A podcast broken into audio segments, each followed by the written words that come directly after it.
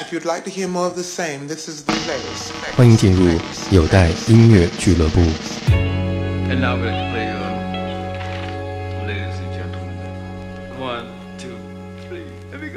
出生于1944年的 John Abercrombie 是我最喜爱的爵士吉他演奏家之一，他也是带我进入爵士乐的第一人。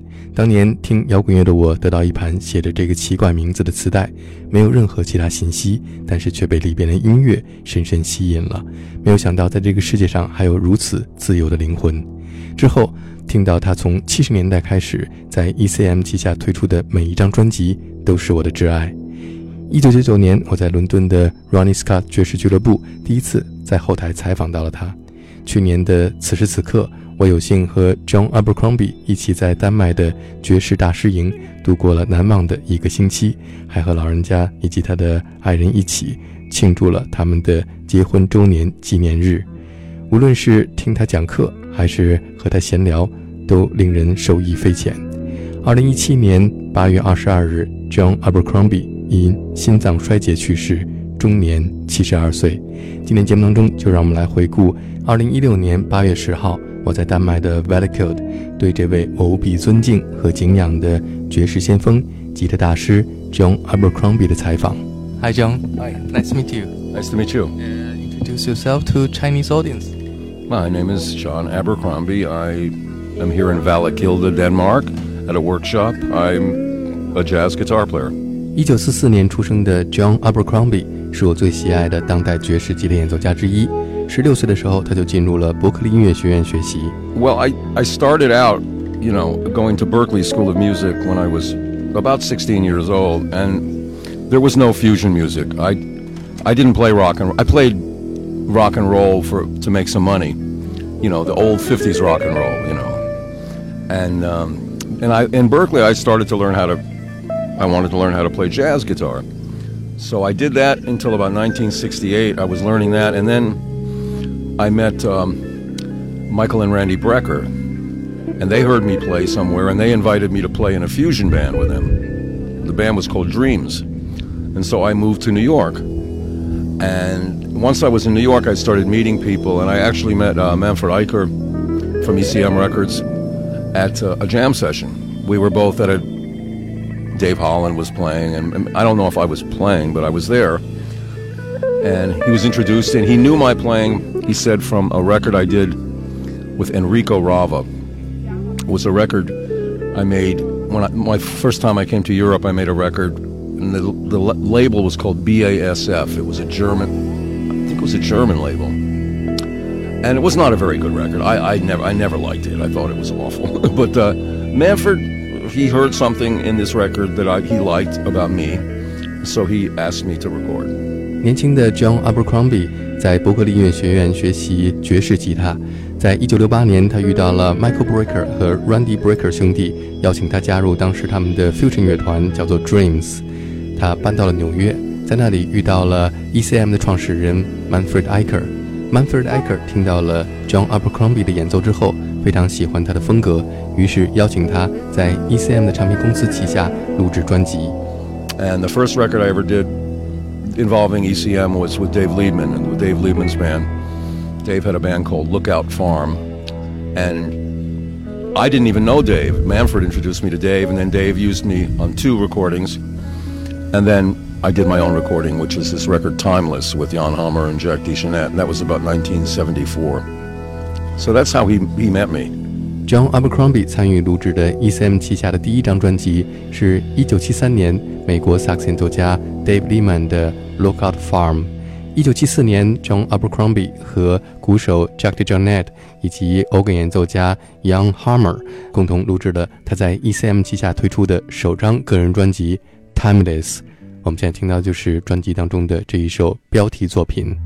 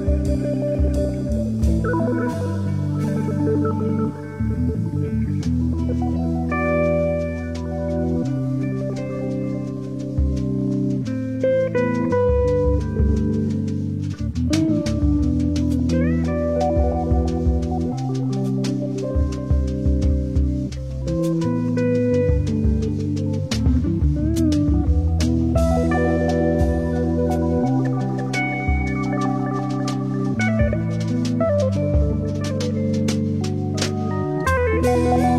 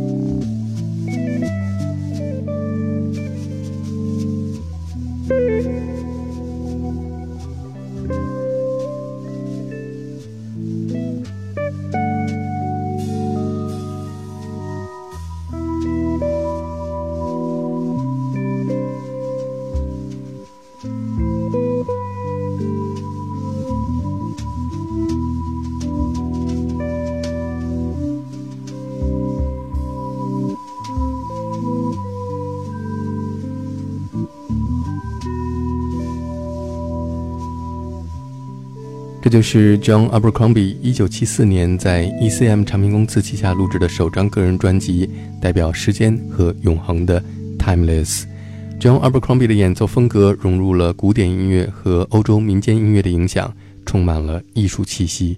Yeah, I, well, I guess I was very, you know, I've always been very influenced by uh, not just European musicians, but classical music and folk music, and as well as jazz. So I have a funny, funny mix, and it keeps changing, you know. And now, now I think I'm back to being more of a, the jazz, a jazz player. I think I play more. It's not normal jazz like bebop, but it's it's more jazz like. My current band is with um, Marc Copland plays piano, Joey Baron plays drums, Drew Gress plays bass, and it's I wouldn't call it traditional, but it's we play songs. You know, it's not free, it's not fusion, it's more jazz. So sometimes you come a full circle. You know, you start out playing jazz, you go through all these European influences and free music and fusion, and then you come back to jazz. 对于今年七十二岁的 John Abercrombie 来说，音乐风格就是一个轮回。从早年的 fusion 和欧洲自由爵士大胆的音乐实验，到今天他又重新回到了爵士音乐的原点。我们现在听到的是 John Abercrombie 在二零一七年 ECM 唱片公司旗下推出的第三十四张个人专辑《Up and Coming》当中演奏的 Silver Circle。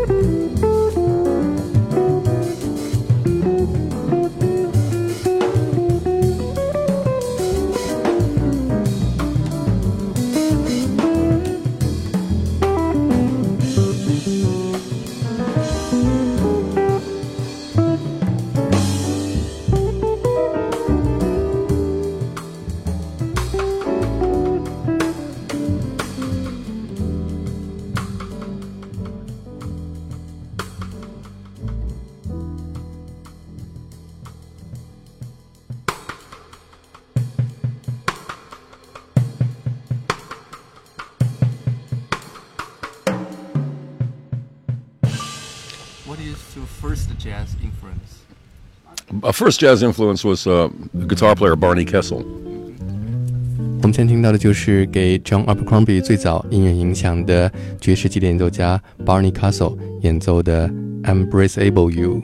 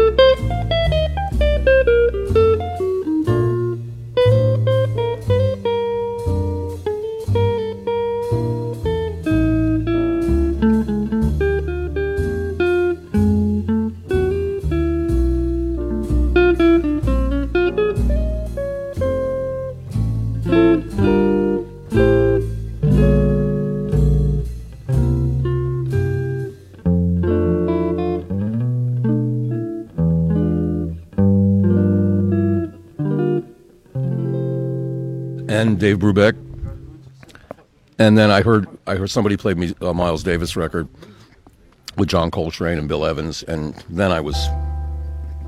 Those were my first influences, you know. John Abercrombie 最早的爵士乐影响来自于吉他手 Barney Kessel，还有 Dave Brubeck。直到有一天，他听到了有人播放的这一张 Miles Davis 和 John Coltrane 以及 Bill Evans 合作的专辑《Kind of Blue》。